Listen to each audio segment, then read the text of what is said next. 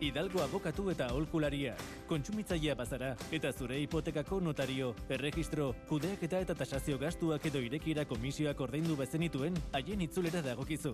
Hidalgo abokatu eta aholkularia. Deitu eta zure eskubideez informatuko zaitugu. Bederatzi eun, zortziron da berrogei, eun da berrogeita zortzi. Euskadi Irratia. Osasun etxea. Osasunaz, etxetik kanpo. Gaur aurkezten dizuet araitz. Bera bizi den herrira gerturatu naiz. Segura, altitudea berreunda berrogei metro. Azalera, bederatzi koma hogeita bi kilometro karratu. Soldatzailea da, berrogeita lau urte ditu, ez da famatua, pertsona normala, arruntz bat da, eta, bueno, ulerri ezaduzu ez, ez duela, eh, ez dakit, ez du zertan, ez, zerbait berezi egin behar ez da gutxiago ere. Eta berekin etorri naiz, bizitza hitz egitera, osasuna hitz egitera. Segurako parkean gelditu naiz berekin. Parkera iritsi eta deitu egin diot ailegatu naizela esateko.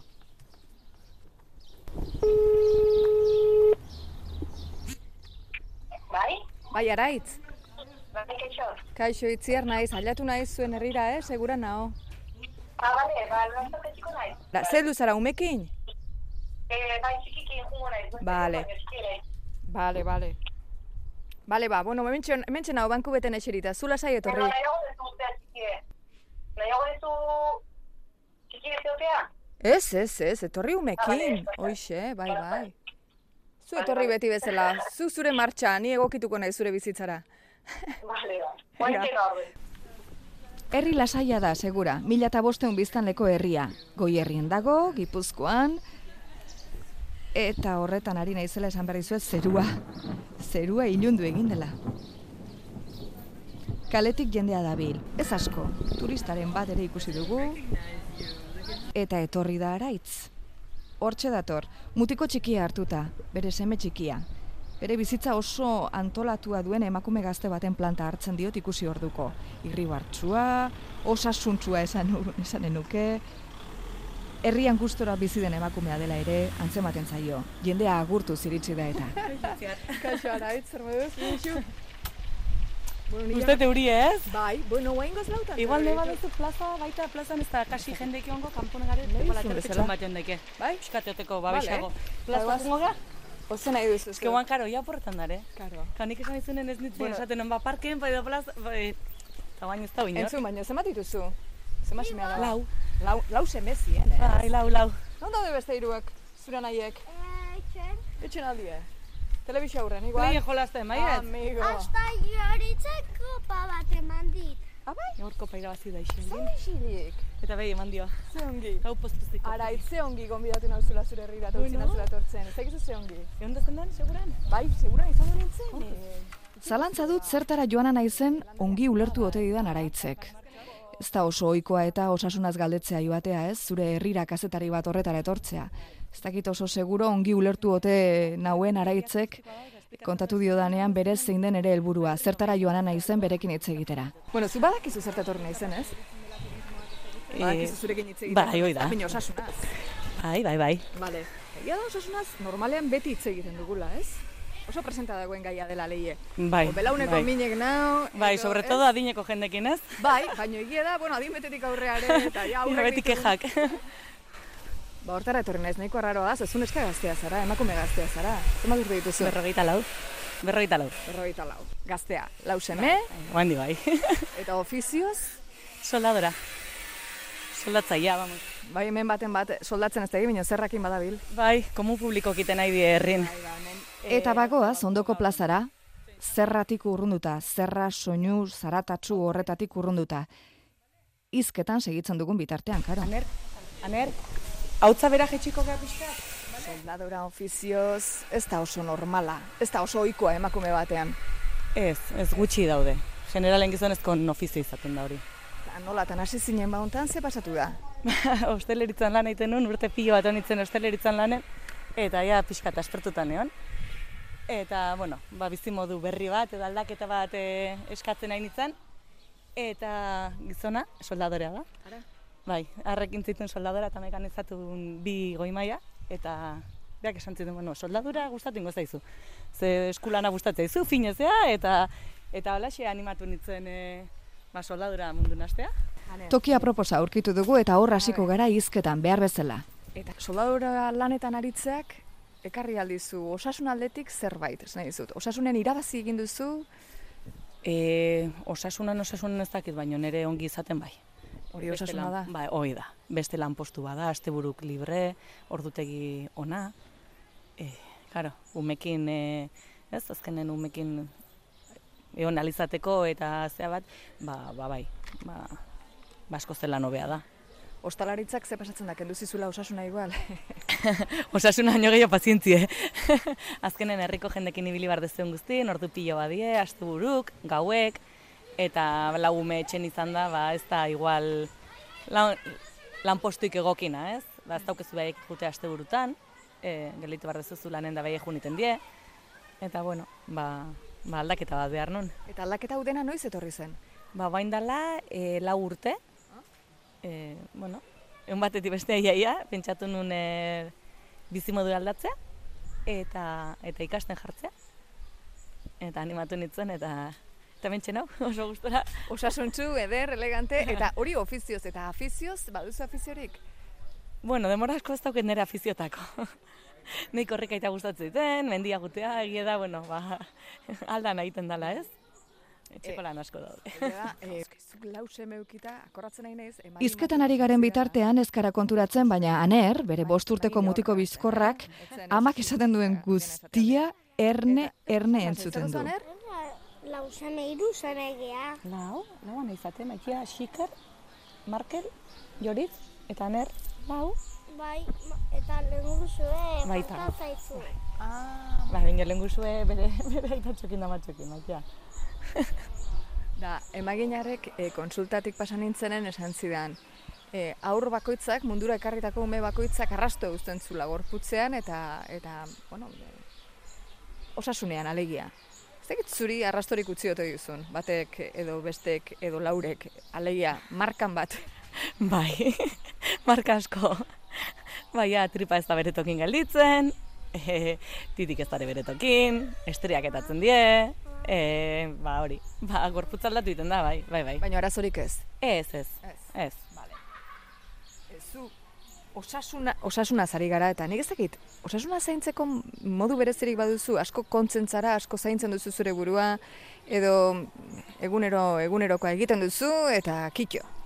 Normalen egunero egunerokoa, hombre, saiatzen naiz, ba, jana pixkat e, zaintzen, e, posturak zaintzen, e, bori. Baina, bueno, ez dauket demora asko ez da behidat neoteko azkenen etxeko gauzak egin eta gauza eta beste una juniten da. Eta iristen da gau eta leherrin da. Iristen zea, eh? gaueko marterdik amaikak iristen dira eta ja zaude ezin dezula zure burukin. Ara, itz, nik galdetuko manizuke, zein izan da medikutara joan zaren azkeneko aldia, noiz izan da? Bazkeneko da segura umen batekin. Pediatranea. bai, bueno, pediatra eta ia beste handi die, ba, medikuta, bai. bai ba, azkeneko guztet behatza utxizula eta horrekin. Ba, futbolen jolasten. Baina zure buruaren kontu baten ez? Ez, ni normalen revisiok. Ba, emaginan revisiok eta ba, betiko, baina ez da, oain goz dintzet, e, osasun hona dauket eta dauket arazoik. Hemen herrian baduzu medikurik? Bai, bai, ambulategi daukeu, bai. Eta pediatra? Pediatra ez, pediatra behasaina jo behar dugu. Ez. Horrek arazo bat suposatzen du, edo ez da inbesteako behasain hemendik zenbatera dago? Behasain dago, ba, zazpia minutuko txen. Eta ez du arazo handik sortzen, bertan daukeu azkenean. E, seguran gaude ez dugu esan. Mila bosteun biztanle eskaxeko herria da segura Euskal Herriko lur garaietan kokatua, Gipuzkoan goierriko lurretan. Horia aranaren buruan kokatua, ibai horren gaineko muño batean. Mutiloa, idia zabal, segama eta zerain herriekin egiten du muga. Segura herriak mila berreun eta berrogeita maseian, segura izendatua izan aurretik, erraztiolatza izena zuela uste da, eta gaur egun San Andres ermita dagoen inguruan zegoela. Urte askotan zehar, Gaztela eta Frantzia arteko ezinbesteko pasabide izan zen segura eta garai hartako zenbait jauregi oraindik zutik diraute herriak bere almendra egitura oso osorik mantentzen du. Aste santuan egiten diren prozesioengatik da ezaguna bereziki. Segurarrek zopa jale, ez izen hartzen dute eta batzuetan lumero zopa jale. Mila bederatzen eta laurogeita maseiko, otxaiaren seian eusko jaurlaritzak kultura ondasun izendatu zuen monumentu multzo sailkapenarekin. Bizitzeko lekula saia da eta beraz, osasungarria.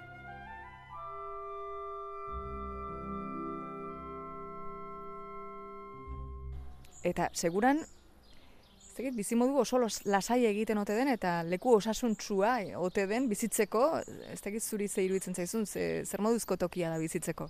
bizitzeko toki oso ona, baino lasai lasai ere ez, hemen ambientea daukau, bai, bai, bai. E, boteoa gustatzen da, festak, hemen e, ez errazta festa esaten dana, ez? Oi, oi, oi oten da. Eta, bueno, e, a ber, bai, baingurunea lasai da, mendie dau, paseoa, baino, bueno, egunerokotasunen, e, ba beste herri guztietan bezala, ez? Betxatze barriotan juntatuko diala, ba hemen, e, bueno, ba plazan juntatzen ga gehienak, orduan ez dauko toki asko, plaza eta parke, ba denak bertan juntatzen ga, orduan jende desente oten ga. E, ez dakit pasatu zaizun, bueno, normalean leheno hitz egin duzu, ez? Leheno esan didazu, osasunaz hitz egiten dugu batez ere zahartzeakoan, ez da? Baina, bueno, gaztetan igual, edo zain gazteak garenean hitz egiten dugu gurasoen osasunaz tokatu egiten zaigulako, ez? Beraien osasunaz hitz egitea. Ez dakit zure kasua den, ez dakit zure gurasoen osasunaz hitz egitea tokatzen nahi zaizun azken aldi honetan, ez dakit zer moduz dauzkatzun. Hombre, bere atxake badauzki, egia da oso gaztek diela, baina, bueno, ba, zerbait eh, beti, beti izaten dute, ez? Zertaz kexatzen dira, ze, ze, ze min dute, ze... Normalen, eh, bik eh, guain momentu honetan ezurretako, ezurretako minek eukitzen dituzte. Bai, ba, artritis reumatoide eta olako zeak sart, ba, euki dituzte eta eta kejatzen dira gehiena ba hori ba mine. Baina bueno, bestela osasunez ondo daude. Zuk ez duzu horrelakorik, ez, ez da erentzian oraindik etorri horrelakorik, ez? Espero dut ez ez. A ber, urruti, etortzen ba urruti. Klima lehorrera joan ohi dira artritisa eta artrosisa jota daudenak, ez dakite zure gurasoak horrelako oporrak egiten ote dituzten, joaten ote diren lehorreko lurretara, pixka batean ezurrak eta hobekixio sentitzeko. Ba, igual ondo etorreko zitzaien, eh? baina egia da neraita guaindik eh, osasuntxu dau eta egunero ba, egurre moztu eta bere gauztak imarren dauzke, eta ez zaio gustatzen asko porreta jutea. Eta bueno, amai geixio, baina bueno, hor txibiltzen dira iskarretan, june duzgun. Beraiek hitz egiten ditzute zu umetan nola ibiltzen zinen, da ume osasuntsua ote zinen, o disguston bat izan ote zuten zurekin edo. Ez, egia da, osasun aldetik oso, oso ume sanok izan gehala, ez? Ez dugu, ez? E, ez detuki hola ezer e, aipatzekoik. Eta aurrek zure etxeko txikik, ara mobila hartu du. Txaten nun banik, xilik zegoelan, er. bai, bai hauek, e, eman, diskusto txikin bat izan ditut, bai, bai. Altzoan, altzoan izaten dit Iotzeko emeki, emeki eskatzen dit Urbiltzeko Ba, irugarrengo adibidez, e, jaio eta seitxun morea jarri zan, bueno, seitxun pasatu zitzaion, baino bazeon, bazeuken zerbait etzeola oso ondo, eta amairun zitula pediatra eramanun, eta, bueno, ba, katarro komun e, esan ez etxea biatu zioten, baino nik ez nun ondo ikusten, ez zun e, petxua ondo hartzen, e, osea, ez zun ondo jaten, eta lo pasatzen zuen demora asko, kolore grisa antzekoa bezala zeuken, eta bueno, eraman nun, eta neukiziaten zai bi ordutan e, partu bat atendiu hartzuela, eta bueno, pediatrik etzeola esanez, eta aislatu ziaten, ba, gaixo zion gaina, eta umek egunero kolorez aldatzen diala esanez, sanien irugarren guazala, eta ni inorrez zitzaitela kolore hortakoa jarri. Eta ja, pediatra etorri zanen eta bia bat jarri izan nahi zionen, bradikardi bat eman zion, eta kasi antxe gelditu zitzaion umea. Eta orduan zazpi pediatra zeuden zazpi etorri zian, eta bueno, oso grabea zala, eta bueno, donostia beldu zuten ubi mobil baten. Baina, bueno, ba, susto baten gelditu zen, e, rekuperatzen juntzan pixkanaka, pixkanaka, eta sano sano da, ja, amabi, amair urte ditu, ja, osake. Baina bai, olakon bat izan deu.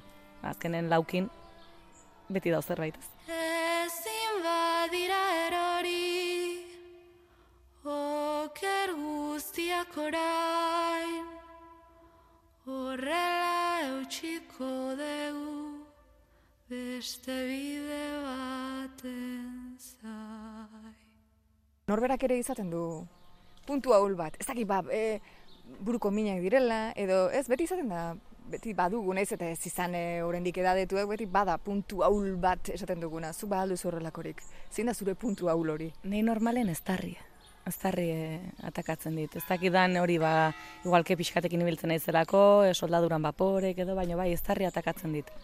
Ez tarri legortzen zait asko, eta horrek itzen ditut nire Nik uste nuen soldadore batek, soldatzaile batek igual el, arazoik eh, ohikoena izaten zuela, ba, erredurak edo begitan arazoak edo ez da horrelakorik? E, berez ez bali madezu zaintzen, bai, e, oso erresa da begik erretzea, azala erretzea, soldadurak pilo bat erretzen du. Baino, bueno, ondo, ondo protegituta alma zaude eta ekipamendu on batekin, gure kasuna diez oso ekipamendu ona ematen digute lanen, eta ez, ez dauketa arriskuik hola erretzeko. E, Egi esan ez naiz e, iniz erre. Ez begik eta ez azala, ez.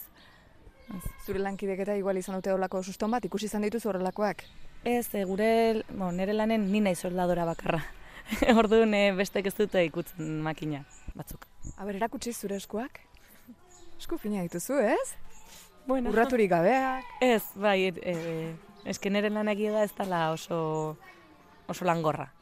Ba, montajea eta soldadura, baino oso fina. A ber, e, nik irudikatzeko. Zuk ze posiziotan egiten duzu lan eta zer nola egiten duzu lan? Eta nola jantzita? Ba, jantzita, bueno, galtzak eta kamiseta normal bat, eh? ez daukete erropa egin ifugua, egia da, nola ez naizen ibiltzen zuzenen soldadurakin, robot batek soldatzen du gehiena, orduan ez naiz ibiltzen ni soldatzen den guztin. Eta bai postura txarra die, ze hankak ez, dauz, ez daude sartzea, ba, sukaldeko zokalotan bezala hanka sartzen diala bizkarra deskantzatutateko, gure makina prototipo bat izan zen eta ez dauka, eta ez dauka aukeraik egiteko zulori. Orduan, egia da bizkarreko lumbarrak asko forzatzen die. Eta estatorra pixo handi aukitzen du batzuk, orduan txapakeldu behar dituzu eskina batetik eta util baten sartu. Orduan horrek bai ekartzen du besok karga handia eta lumbarrak ere bai. Etxera joaten zarenean, egun guztia, bueno, e, zordu karte egiten duzu lanzuk. Ez, ez zazpitatik iruek eta marreta. Bale, iruek eta marretan, etxea joaten zara, eta zein da zure urrengo lana? Bueno, bazkaldu. Umekin pixka diskutik ez dutelako sukalde jaso eta etxeko lan batzuk egiten hasi. Eta une horretan, e, minen bat etortzen zaizu, edo gauean obera joaten zarenean heldu zaizkitzu nekeak, eta igual, e, ez dakit, gerritako minak, eta... Normalen gauen. Ja, etzaten zean esaten duzu, uf, zen ikatuta zartazte minduta naun. Baina guztien etzea konturatzen. Non jartzen duzu eskua? Ze normalean mina dugunean tapa eskua eramaten dugu horrera. Zu nora eramaten duzu zure eskua? Normalen lumbarreta. Bai, lumbarrak dian ere zona ba, gehiena resentitzen zaitena lumbarrak eta lepo ingurue. Bitu, mutiko ez du, eh, osasun kontu handirik izanen, ez? Araitz? Hauek argi da gitza jolasen. Herriko plazan osasunaz eta bizitza zizketan ari garen bitartean, aurrak, herriko neskamutikoak jolasean dabiltza. Ume kuadrila bat gerturatu da, kartoizko kutsa bat eskuetan dutela. Bat, bi, iru, lau, bo, sei, zazpi mutiko. Dena jolasten. Ongi? Bai, garrapatzen. Zer? Kakalardo garrapatzen. Ba, aldie ba, seguran kakalardoa. Bai. Ahora kutsi kakalardoik, ahora kutsi. A ber, zenbat? Amabost. Eta kakik ez? Belarra bakarrik? Ez aldo eba. Ez, ez ez uste. Lehen jarri dio baino... baina ez dio. Da ez aldute ba pilota bat bezala iten, gorotzakin. Lehen jarri dio baino... Baina ez, finek die, segurakoak. A ber, a ber. Eta kilkirrek ez daude. Eh? Kilkirrek? Bai, bai. Zailan. Vale, vale. Hala ba. Aio, eh? Aio. Ze mutiko ederrak, eh? Hop bai, osasune. Bai, bai. Hauek bai poza. Egia da, aurre zinguratuta bizitzeak, bizitza asko aldatzen duela, beti esaten da. Ez, mundu guzik esaten, ah, zenbat aldatu zaidan bizitza, aurrak etorri ekarri genituenetik, eta... Baina bizitza ematen dute aurrek. Ez aldute, zu, zu, ez ez alda osasunean irabazten ez nahi dizute, alaitasunek hartzen dute, bizipoza. Bai, bai, bai, hombre, herri egun eta ikustea da, ez? Bazarrak ez ikustea baino, baino politagoa. E, eta itxene bai, lan asko ematen dute, diskutitzen dugu pilo bat, baina ez ditut aldatzen ezergatik. Osea, hori, hori hola da. Lehen esan diazu zure lana ez dela zikina. Zuk egiten duzun lana zehazki ez dela zikina. E, ezagutzen dituzu zu bezalako beste emakume batzuk, zure ofizio beren aritzen direnak soldatzaile lanetan baino lan zikina egiten dutenak? Bai, bai, bai. Eta arazo gehiago izan dituzte, osasun arazoak izan dituzte, edo, edo, edo ez, edo, edo, edo ongi daude, zu bezala, eta ez dakit. Ba, igual handik ez die denbora eman ez da, ez? Oen dala gutxi ikasketa bukauta, ba ez du eman denbora handik eh, osasuna antzemateko zerbait kalte indizun, ez? Ja, urtekin, igual urten poderion azalduko, zen, azalduko dia atxakek. Baina bez, e, zautzen ikuten soldatzeik oso oso gustora daude lan, eh? Lan estresantea dela esan entzen nuke, buruko min asko pasatzen dituzu, edo ez da espezialki, bereziki, mm, bueno, osasun mentalean edo eragina izan dezaken lan bide bat zurea, eta zuk duzun postua, lan postua orain bertan. Ni dauketen lan postu ez, oso erresa da. Azkenen beti gutxi gora bera berdina egiten deu, robotan programazioa gutxi gora bera beti berdine da. Zerbait aldatu ardo tarteka, baino ez. Da lana lasaie, ez daukau, egia da, ez daukau presio bat e, izugarrik, ez da e, produkzio bat lortzeko. E, normalen e, behaiek eskatzen duten produkzioa errex, e, errex betetzen da. Eta orduan balana, a ber, balana da lasai eta polite, oso, oso, oso, oso gustora nago alde hortatik. Beste lanpostu batzutan, ba igual, bai, edo egon praktikatanan sortu behartzen gauza pilo bat. Ba, barandia batzuk, ez dakiz etxe batzutako, izan dutela zero inosidale bat, gaina ispilu bezala, orduan markaik ezin du euki, pulitu izan behar da oso berezie, orduan hor bai estres puntu handi xigoa dauze, oso perfekzion utzi behar die gauzak. Baino ez gukiten deulana azkenen motorrak die, motorrak tapatuta dijoazte, e, soldadura bat normala botata nahikoa da. E, galdetu behar dizut, zure osasun etxean egon da horrelako galderak egin ohi ditugu. Nahiko arraro izanen da zuretzako igual, baina zuk zer duzu tentsioa? Tentsioa normalen nahiko baju ibiltzen dut. Bai, e, nahiko tentsio bajukoa izan naiz beti eta eta tendentzie baju aukitzen dut. Noiz egin zenituen azken analisiak? Ba, azkeneko e, laneko laneko analisik urtero egiten dizkigutenak, egoan dela ez asko. Oan dela hilabete pare bat edo izango zen intzigutenen. Bueno, zu gaztea izan da, ez dituzu mm, froga horiek igual urduri egin, ez nahi zut, ez duzu lasai egiten dituzu frogak medikutara lasai goten zaren pertsona zara edo edo beti urduri jartzen zaren horietakoa. ez, lasai, lasai. Oso lasai juten naiz. Gero zuk etxean duzun jaigiroarekin esanen dugu hainbeste aurre eukita, eta izaten da ba, ez, aurrak eukita gero, virus pila bat ezagutzen hasten zarela, gastroenteritis mota oso ezberdina gaudela, ez? Ez tekit horrelakoak somatu dituzun zure etxean. Bai, bai, azaltzen dira rotavirusak, eta bai, baina, bueno, e, badakizu azken, bueno, umek askotan, bai, kontagiatzen gaituzte, eta dena gaixotzen ga, eta Eta... Niri badakizu ze pasatu zitzaidan behin, nintzen pediatranea oso preocupatuta nire aurreneko mutikoa, ez zer semea eraman da beria konjuntibitisakin da, eta umetxikia zen. Eta txakurra geneukan, txakur txiki geneukan da, txakurrak ere konjuntibitisa zeukan. Eta esan nik dena apuratuta, ara txakurrak kutsatu izan du gure semea, gure mutiko politia, eta esan zigun. Alderantziz. ume kutsatzen dituzte, bai txakurrak eta bai helduk. Ze askotan prekupatzen ga katarroa dauket umea konta ez ez. Beak ekartzen du katarra eta zuri. Be, lo pasak pasatzen dutela oso harin eta zuoten zei zurratutago. Bueno, eta zu lauekin nola egiten duzu, zer moduz moldatzen zara, baduzu horrela erremedio berezirik edo horrelako virusa sartzen direneaz, mm, Zer duzu normalean egiten duzuna, ze jaki prestatzen dituzun, edo, edo ze botika erabiltzen duzu normalean, ez Aerumekin dalzi da, e, mano de santo, ez? Baina bestela ez tarriko minauketenen, ba ez dia, ez dia eta limoia, eta olako ba, irremedio kasero ere bai. Eta bestela, bueno, baia badakizu, ba, pasatuko da, ez? Hogeita labordu eta pasatuko da, eta egia da, handitzen dihoazten eran gerez eta gutxiago gaixotzen diala. Eta ja gure keztien beste gaixotzen. Baina erortzen igual, bai, arnika baduzu poltsan beti, arnika, arnika krema horrelakoak. Bai, baina hemen asko biltzen da etxeko botika. Orduan etxeko botika ibiltzen dugu. Pentsatu orain Euskadi Irratian jende pila bat ari zaizu lentzuten. Ez da zu urduri jartzeagatik, eh? Baina zuk ze osasun gomendio emanen zenioke edo zeini? Ui, harrituta galitu zara. Ez duzu osasun gomendiorik eman oin. Ez, generalen ez diot inorri gomendioik ematen. Baina, bueno, e, ba, sano janez, kirol pixkatekin, eta, eta ez dakit. Ze jaten duzuzuk osasun jateko, zein da zuretzako eh, oiko elikadura zure etxean? Da, gure etxean denetik jaten da berdurak, e, lekak, e, fruta, e, e, edo zer gauza, osea, arraia, aragia, denetik, denetik zerealak, fruitu e, ba, uste denetik jaten deula, oso, oso zea bariatu egiten dugu, bai. Eta kirola esaten duzunean, lanean nahiko kirola egiten duzu esan entzenuke, edo hortazkain bestelako kirolak egiten dituzu, edo parkean egiten duzuna ere nahikoa izaten da zen makurtuta asko ibiliko zarazu? Bo, esan ja ez naiz asko makurtzen, txikina bostu dut jo, orduan ez dauket asko makurtu barrik. Eta lanen, ba nahiko zutik goten, nahiko estatikoa da. Orduan egia da, e, in beharko nuke, baina ez detilen. Plaza etortzen gara eta eseri iten gea. Kafe bat hartu, gero ja segun zer dudan zerrezatxo bat, eta... Ez dakit, gustatzen zaizkitzun, eh, olako irratsaioak izaten dira, bueno, hau klasiko bat da, ez da, osasunetxea da, klasiko bat, ba, medikua eh, izaten da irratian, ez, eta ari gaderak egiten dizkio jendeak, eta eh, haren gomendioak entzuten ditu jendeak. Horrelako eh, gomendio zalea zara entzun egiten dituzu naiz eta zuk arazorik ez euki, osasun arazorik ez euki. Hombre, gomendio beti etortzen dio ondo, ez? Esaten dizuena, pues entzun eta behar dezuneako erabili. Da demora hondik ez dauket askotan ezertan pentsatzeko. Ja. Orduan, bueno, ba ezerreztan etortzen bitarten ba aurrea. Araitz, eskerrik asko gaurko entrevista honengatik, badakit zuretzako nahiko berezia izan dela. Hombre, osasunari buruzko elkarrizketa bat ez dizute askotan egin izan. Ez, inoiz, lehenengoa. Osasuna eta lanbidean hasita gainera. bai, bai, lehenengo, lehenengoa. Hemendik lagunduko didazu, ez dakit non utzi daban kutx- kotxea. Osea, ez dakit, bai, osea, lehenenga, bai. lagunduko didazu? Bai, Ah, bueno, umea. Bai, bai, torriko da.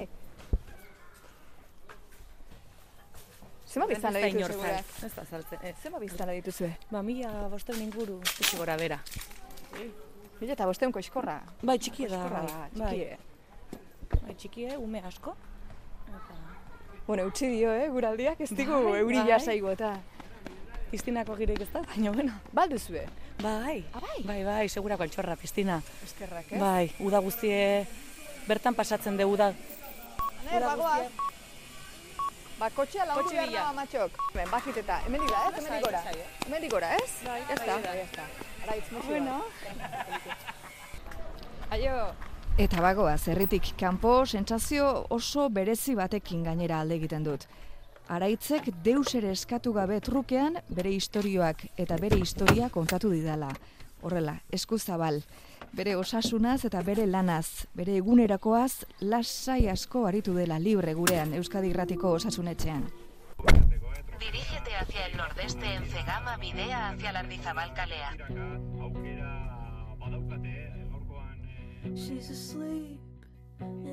Bueno, bakitxo, hau izan da Araitz Arana segurarrarekin egin dugun osasun etxea. Autoa hartu eta erredakziora abiatu naiz. Dakit egindako elkarrizketak osasun etxeko entzuleak asetuko ote dituen hori pentsatuz abiatu naiz lantokirako bueltan. Ez dakit ez dakinik.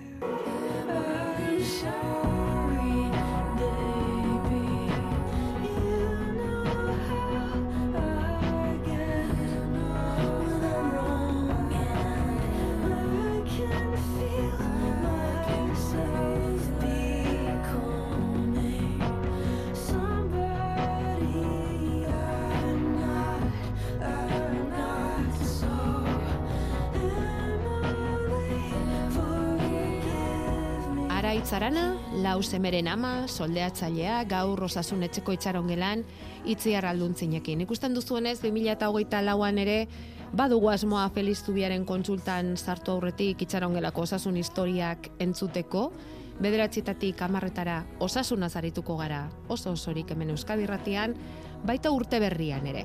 Azken tartean, beti medikuarekin, gure eta zuen zalantzak argituz.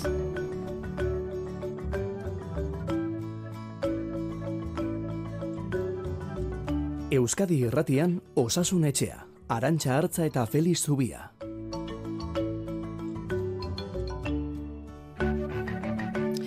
Donostia ospitaleko zainketa berezien saileko zerbitzu buru, Feliz Zubia, iritsi da, dagoeneko, kontsultara, lasai zatoz gainera, Feliz, gaur ez da guardiarik, egun on, zer moduz hasi duzu urtea? Ba, ondo, lan pixka bat ere egin dugu, baina ondo. ondo. bai, egin duzu lan pixka bat ere, baina normal xamar dago kontua, edo Bai. zer? Bai. Bai, bueno, Bai. urteroko moduan, ba, guretzat neguan arnazketa infekzioa daude, virusak, Hmm. pneumoniak, Hmm. baina urteroko moduan lan desente, baina gauza berririk ez. Bai, aurreko asteburuan ospatu genuen urte zarra, urte berria, atzo errege eguna, juntatu gara familiarekin, lagunekin, eta bakarren batek birusema baldin bazuen gainerako ikutsatuko zien, ze maskararik apenas jarri dugun, eta, bueno, ba, olaxe ibiliko gara, ezta? Baina aparteko esan dezagun larritasunik gabe. Bueno, e, e, ezer baino lehen esango diegu entzulei gaurko saiorako badugula mm, asmo bat eta da medikuntzan aurtengo urteak ekarriko dituen ikerketa lerrorik garrantzitsu eta interesgarrienak nabarmentzekoa Feliz Zubiaren laguntzarekin jakinik noski ikerketak zenbateko garrantzia duen osasungintzan ere horretan ari diren profesionalentzat nola ez eta zer esanik ez guretzat hiritarrontzat, ezta? Eta zuen galderak kontutan hartuko ditugu, hori bai, beti, zuen proposamenei begirik ez diegu kenduko, hortik hasiko gara, baina esan da bezala, gaur mm, ba, urte berri honetarako datozen ikerketa lerroak ere aipatuko ditugu.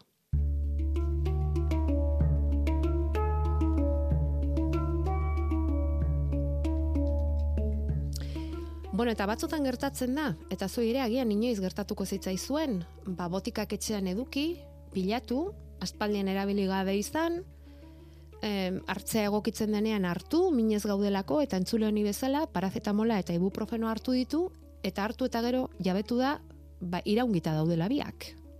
Biak daudela, fetxaz, kanpora, dataz, kanpora, iraungita, kadukatuta daudela.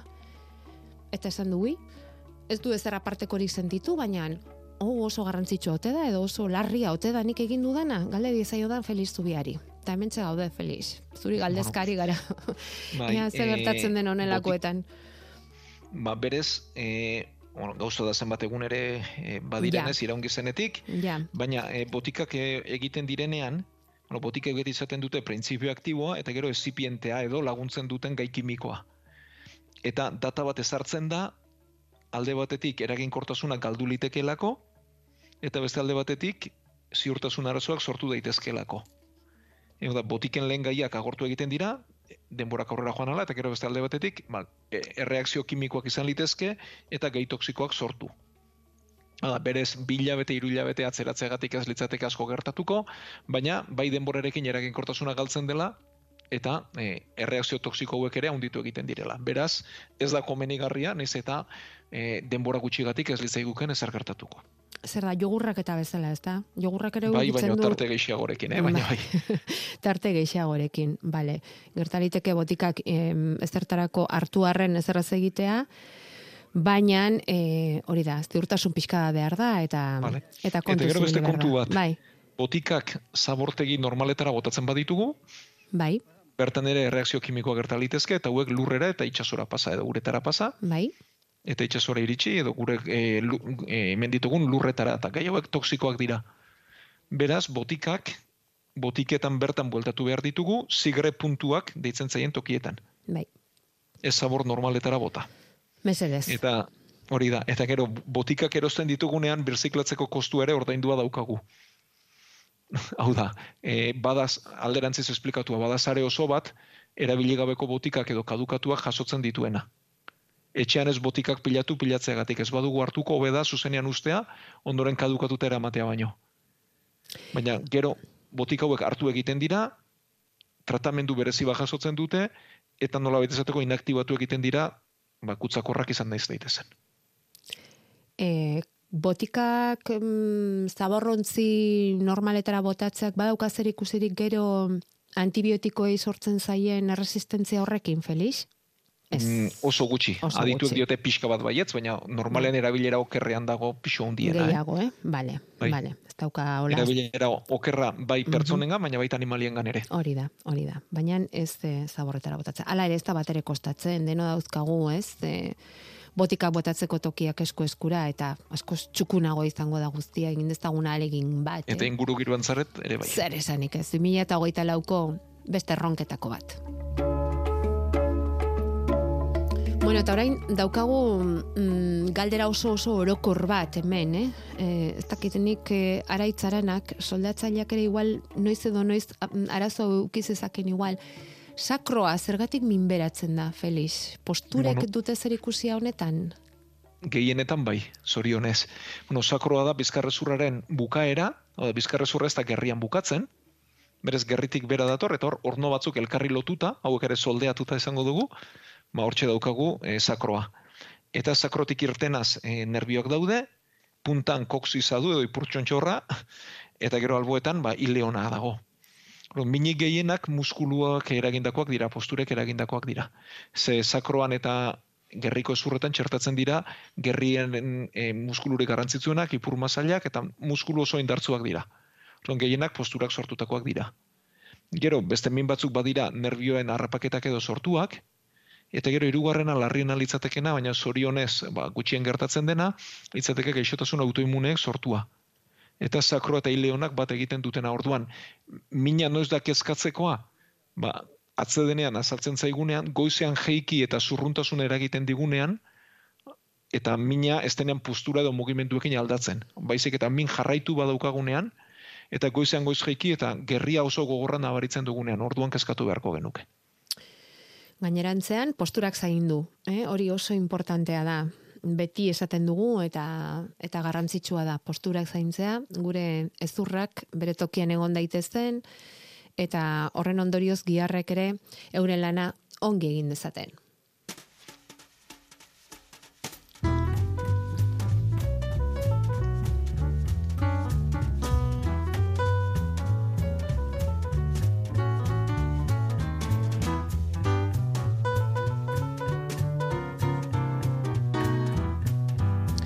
Osasunetxera inguratzeko badakizue bide asko dauzkazuela, eh? Osasunetxea abildua eitb.eus. Hori ez da aldatu.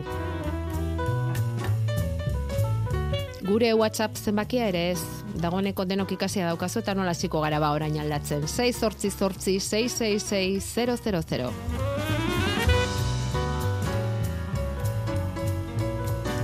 Bakarren bateko oraindik ere erantzun gailua erabiltzen du. Guk zelatatu ere bai, bederatzi lau iru 0 bat, BB Bost 0.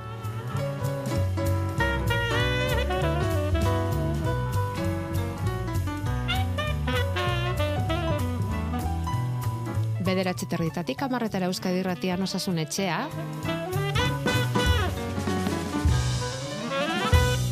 Eta uinetatik badakizue beti sarera, zuzen zuzenean, osasun etxea nahiera neitb.eu zen. Arakatu eta segituan topatuko duzue. Ikerketaz nahi dugu zurekin hitz egin urtearen hasiera honetan Felix. Nahiko genuke jakin datorren urte berri honetan eta osasungintzari lotuta zein ikerketa lerro izan daitezken interesgarri. Nahi duzun tokitik az gaitezke, ez hontan zuk dakizu. Bueno, eh, esango duguna da 2024 lauan zerbait espero bada dela aurretik lan asko egin delako. Hmm. Hau da, e, ikerketa lerro berriak ere abiatuko dira, baina guztiz berriak abiatu direnak, ba, hauek ezin ditugu kontatu, ez dakiskigu lako noski. Baina badira lerro asko, ba, lanean daudenak, eta 2008 honetan emaitza pixukoak bentsat espero direnak, eta batzuk oso politak. Mhm. Baina, hoietan sartu baino lehen, e, bueno, nire ideia batzuk azaldu nahi nituzke. E, hor, barruan bueltak aduzkadanak ikerketa ipatzean, bai. eta nik uste, e, benetan, ba, gizarte aurreratu izan nahi baldin badugu, ikerketan e, noski e, pisua jarri behar dugula, arlo guztietako ikerketan, eta osasun mundukoan, ba, nola ez. Mm Orduan, e, gaur egun ikerketen muga, oda ikerketa osasun munduko ikerketa ez dugu medikuak bakarrik egiten. E, elkarlanean egiten den zerbait da, eta e, gehienetan oinarrizko zientziekin lotua. Biologia, kimika, fisika eta bar. Eta badira lantaldeak, e, badibidez, e, ego euskal herrian badira bio taldeak, ez? Ba, bio araba, bio gipuzkoa, bio bizkaia, bai. e, Nafarroan ere bada beste bat, ez? Mhm. E, horretan, elkarlanean aritzen garen tokiak. Eta hor, e, espezialitate edo jakintza ezberdinak elkarrekin biltzen gara, horrek asko aberazten gaitu, eta mugak lausotzen.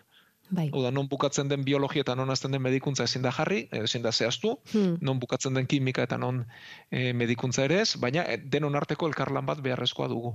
Bai. Orduan, osasun arloko ikerketa hitz egiten denean, ez da medikuok egiten dugun gauza soil bat, edo mediku eta erizainek egiten dugun zerbait, baizik eta bestelako oinarrizko zientziekin lan egiten dugun zerbait da. Eta horretarako beharrizkoak ditugu, horrelako institutuak izatea, eta horrelako elkartokiak izatea. Mhm. Gero, azken urteetan, e, aurrerapen handi bat eginda, big data edo deitzen zaionak, kena eta hemen ingenieri eta matematikariak ere sartu zeskigu. Mhm. Hau da, e, gaur egun, eta Mm, aplikazio informatikoen bidez eta ditugun datuen bidez, ba, aztertu ditzakegu milioika pertsonen jokabidea. Jokabi, osasun jokabidea, eh? Bai, bai, bai. Hau da, eh, ba, pentsa, ez? E, osatu ditzakegu eta bildu ditzakegu, ba, minbizi mota bat duten milaka pertsona. Bai. Edo ez dakit, e, iktuz bat izan duten milaka pertsonen datuak. Mhm. Eta guzti hau aztertu liteke eta hortik jakintza berria sortu. Ja. Gero etorkizunean sendakuntzarako baliagarri izan daitezkenak, ez? Hori da. Eta horren aplikazioak e, baditugu eta batzuk aipatuko ditugu. Vale. Horrekin batera, e, gaur egungo ikerketa gehiena sarean egiten da. Eta zentro bakar batek baino gehiago, zentro asko elkarlanean egiten duten zerbait da. Adibidez, lehen mediku batek egin zezaken bere ikerketa. Gero, medikuok gurekin behar ditugu, eta gure pixu berarekin edo handiagorekin, biologoak, kimikariak, ingenieriak, fizikariak, matematikariak eta bar. Bueno, horrek zentro bat osatuko luke. Baina zentro batek gaitasun gutxiago du eta gaur egun ikerketa egiten da, zentro askoren artean eta ia ikerketa guztiak nazioartekoak dira. Bai. Eta zentroen arteko elkarlan horrek, hau da, e, danok aberazten gaitu. Hmm. Eta hemen zorionez, e, bereko ikeri gutxi dago, eta elkarlenerako kultura handi bat. Ah, Bai, eh? Bai, orduan, e, gaur egun zerbait garatzen bada, normalen zentro asko elkarrekin lanean ari direlako da. Mhm. Eta ez da bat ere harritzekoa, ba, Euskal Herriko zentro bat aritzea Frantziako batekin, Ingalaterrako batekin, Alemaniako batekin, Danimarkako batekin, eta Estatu Batuetako batekin, batera, Mhm. eta era berean. Mhm. Gai Orduan, beraren eh, inguruan azterketa ikerketa egiten. Bai. Hori da, et- eta behar bada e, guztiek ba, pazienten datuak hartu, baina batek badu espezializazioa e, eremu batean, beste batek beste batean, eta beste batek beste batean, ez? Mhm. Eta horrekin lotuta, eta aurreneko ideiara bueltatuz, ba, herrialdea aurreratu izan nahi baldin badugu, ba, ikerketarako diru eta baliabideak behar dira, aurrekontuak behar dira, eta hoi jarraikortasuna eman. Euskal Herrian egiten den e, ikerketa lehen mailakoa da, lehen lerrokoa da. Eta zerbait falta, bat- gure zentroak lehen lerroan daude, baina ezin dugu arrotu.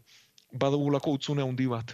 Eta utzune handi hori da, ba, hemen ikerketan dabiltzan langileek duten jarraikortasun falta eta egonkortasun falta. Hau da, gehienak, Lan baldintzak esan nahi duzu. e, programan bidez egiten direlako. Hau da, e, horrelako ikerketa talde bat antolatzen denean, unibertsitateak eman dezake egonkortasun pixka bat urteetarako.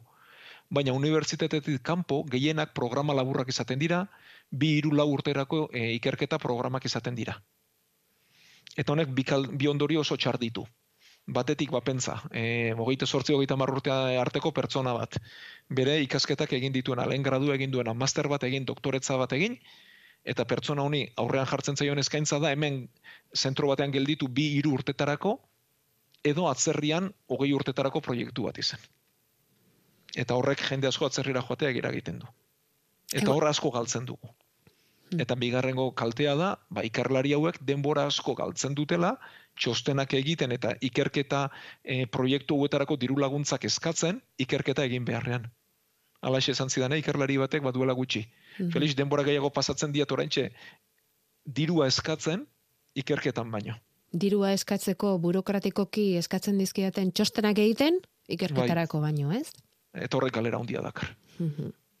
Bueno, eta ezagutu ditugu ezagutu ditugu ikerlariak arrazoi hoiexengatik ikerketa utzi dutenak ere, eh? Noski, eta Claro. ikerketa mundu utzi eta beste arlor batetara pasa direnak ere bai. Mhm. Horren, hor utzune handi badaukagu, benetan herrialde aurreratu izan baldin badugu, aurrekontua jarri beharra dauzkagu eta pertsona hauek jarraikortasun bat eskaini.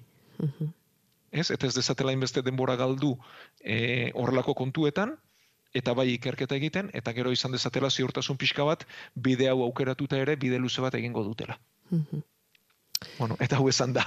Eh, bai, baina utzi dazu, utzi dazu beste galdera bat egiten, ze zalantza sortu zait eh, gai baten inguruan, Felix, esan duzu sarean lan egiten duzuela, eta Bai. egon zaitezketela lotuta Europako, Ameriketako hainbat, ez, eh, ospitale, Txinako, edo Asiako Txinako, bai, bai, bai. bai. ikerketa berean, eta horrez dagoela, mm, bueno, eh, la- la- lankidetza handia dela. Eta gero, proiektuaren lidergoa norbaitek darama, ze aurkikuntza hori Normalean bai. e- egunen batean iritsiko da, ondorio jakin batera, eta orduan esan beharko da, ezta? Zein Bai. unibertsitatek, edo zein ospitalek, edo zein taldek, e, norbaiten Garatu duen. garatu duen, eta hori da, iritsi den eh, helburu horretara horrezta sortzen ikamikarik eta, ez? e, bueno, izan izan dira, eh? hemen ere pertsona gara eta denetarik izaten da, eta izaten dira zerriak eta kontuak, baina normalean arauak ere nahiko garbi egoten dira. Hau da, e, lan lerro batzuk izaten dute lidergo bat, eta zeu horretarak eitzen zara, baina liderra beti liderra da, Bai. eta zeu, baina gero zure izan ere azaltzen da, Mhm. eta beste batzuk berriz erabateko elkarlanean egiten direnean, talde bat osatzen da, eta talde horrek sinatzen du, eta talde horren kidegoak e, banatzen dira.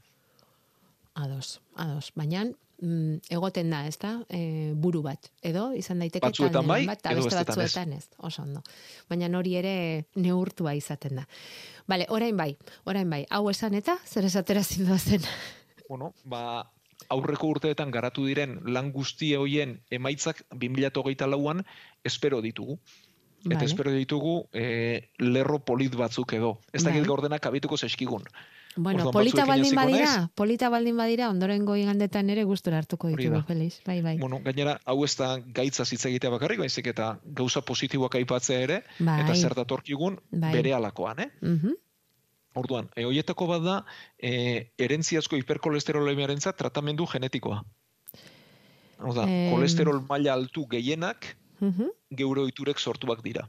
Ez? Bai, ba, gehiegi bai. jaten dugulako, ariketa fizikorik ez dugulako egiten, eta Bai. horrek horretatik dator. Bai. Baina badira pertsona batzuk erentziaz kolesterol maila altua dutenak, Mhm. elikadura zaindu arren ariketa fizikoa egin arren, e, maila oso altuak dituztenak, eta botik hartu arren batzuetan kontrolatzen ez direnak. Bai. Bai. Pertsona hauek botik hartu beharra daukate, eta batzuk botik hartuta kontrolatzen dira, baina beste batzuk hain dute altua, hala ere ezin dela kontrolatu. Ja. Eta orduan, pertsona hauentzako tratamendu genetikoa probatzen hasiak dira edo hasiko dira. Zer da tratamentu genetikoa? Bueno, orduan, e, ideia da, guk arazo genetiko badugu, geneek proteinak sortzen dituzte eta proteinek ondorioa.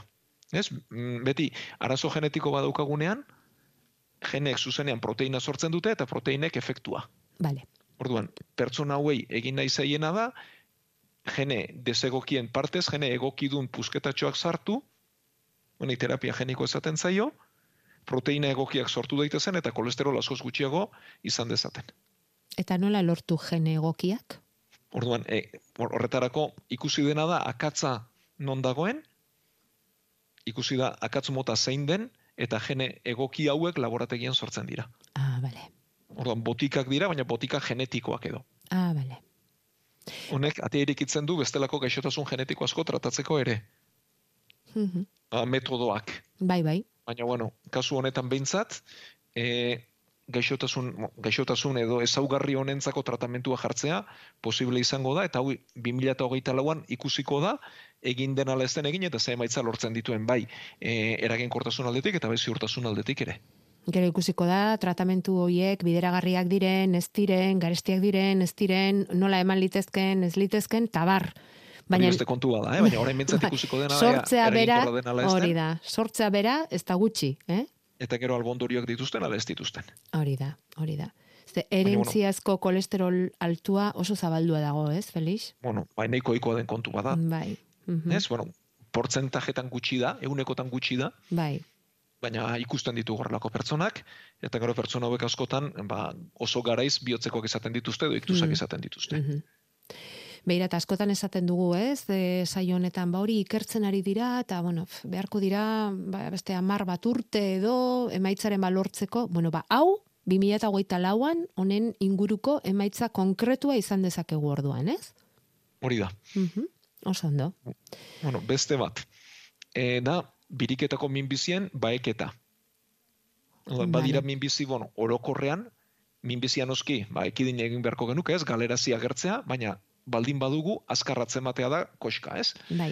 Hor badira programa batzuk, adibidez bularretako minbizian kontrako programak emakumetan, Bai, edo estelodiko minbizia atzemateko, ba, odol eskutuaren proba. bai.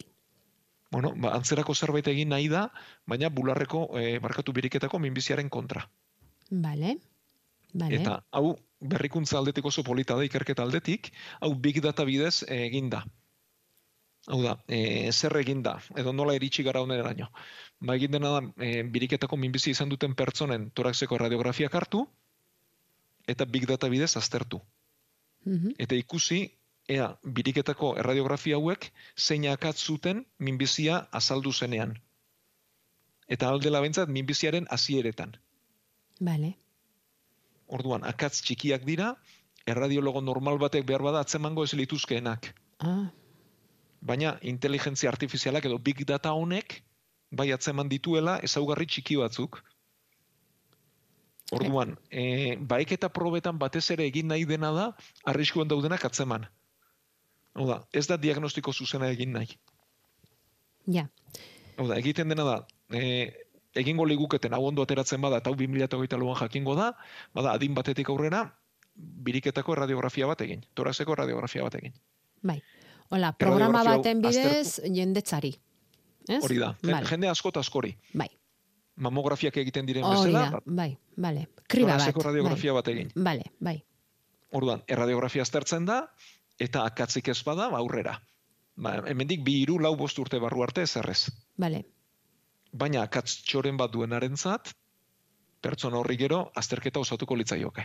Hori da, hori da. Gero sakondo egingo litzateke azterketa hori. Hori eh? da, diagnosia ziurrenik akatz hori duten gehienek Mhm. ez dute gero minbizi bat izango. Ja. Baina, Baina, batzuk atzen bat, hau da, batez ere lortu nahi dena da ez iestea. hori da, ez dadila garatu hortik minbizirik. Hori da, eta kasu horrek arriskuren bat badu, baldin badu azkarratzen bateko minbizi hori. Gara izan zeman, bale, bale. Baina hori erradiologoak ez inteligentzia artifizialak egingo luke. Bueno, hori da, garatu dena da, tresna bat, toraxeko radiografia hauek modu automatikoan irakurri, Mhm. eta jakiteko norduen arriskoa eta norkez. Bai. Ze gainera badakigu biriketako minbizia bai badago erretzeari lotua, baina erretzaile ez direnei ere sortzen zaie zenbaitetan. Askoz ere proportzio txikiagoan, baina gerta liteke eta ezagutzen ditugu Bai. inguruan kasuak. Bale. Orduan, 2008 lau honetan egingo dena da, ba, hau, garatu den teknologia hau benetan pertsonetan probatu. Bale.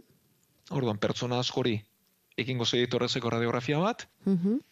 gero, ba, inteligentzia artifizial edo big datako sistema honen bidez aztertuko dira plaka guzti hauek, eta arriskuren bat atzematen zaionari ikerketa ondituko zaio. Bale. Eta ikusiko daia benetan atzemateko balio duen ala ez duen. Mhm. Oda, probatu da eta badirudi baietz horregatik iritsi gara puntu honetaraino, eh? Bai, bai, bestela e, bueno, bazilirateke sartuko horrelako uretan, ez da? Alako Hori programa da. bat garatu, eta hainbeste jenderi radiografiak egin, eta bar, eta bar, ez? Baina, bueno, hau eskala hundiagoan egingo da, Mhm, mhm. eta ikusiko daia benetan balio duen ala ez, minbiziak atzemateko. Ados. Beste bat. Bueno, hirugarren bat, e, gize immunoeskasi virusaren, IESaren aurkako txertoa. Orduan, txertoa bera garatu da, e, gize immunoeskasiaren virusak duen ezaugarrienetako bada, oso erraz eskutatzen dela. Mhm. Orduan, e, orain arteko txertoek ez dute funtzionatu, txertoa jarri arren eta antikorputzak sortu arren virusak eskutatzeko arriskua e, gaitasuna duelako. Bai. Orduan, e, garatu da txerto berri bat, T linfozituak aktibatuko lituzkena, hau da, defentza mota berezi bat garatuko lukeena, eta honek virusa hiltzeko gaitasuna eukiko luke, eta virusari ez eskutatzeko aukera emango lioke. Akabatu Hau da. egingo luke virus hori. Akabatu egingo luke virusa, hau da, gaizki azaldu dut behar bada, eh? Ez, ez, ez. Virusari iesteko gaitasuna kenduko Kendu lioke. egingo lioke. Mhm. Orduan, defentza hauek atzemango lukete. Orduan, txerto hau garatua dago, eta 2008 lauan probatuko da lehen fasean, eta ikusiko da eraginkorra den ala ezten, eta ikusiko da albondorioak dituen ala ez dituen. Bale. Orduan, garatuko balitz, eta benetan emaitzak onak balira, baizugarrizko berri hona litzateke. Sekulako izango litzateke. Bueno, aurrera pena egiten ari gara, eh? nola baita esan, eh? gero etorriko dira, mm, aurten urte honetan etorriko diren, esan dezagun aurkikuntzen aurrera pentso bat egiten ari gara. Ez daukagu aurrera segitzeko eta gehiago kontatzeko em, betarik feliz. Baina txertuari lotuta malariarena, ez da, ipatuko nahiko duzu, Parkinsonari Bai. lotutako aurrerapenak ere bai, bueno, e, melanomaren kontrako kimioterapia, badauzkagu gehiago ere, baina ez pasaizu inporta nik nahiago nuke sakontxeago lantzea ondorengo iganderen batean. Vale? Ba, pozik, hau gainera Bai. berri politak dira, Bai ba, eta bai ba. zientzia gustatzen zaigun ontzat gainera, ba, Zer esanik ere polita. Zer esanik ez.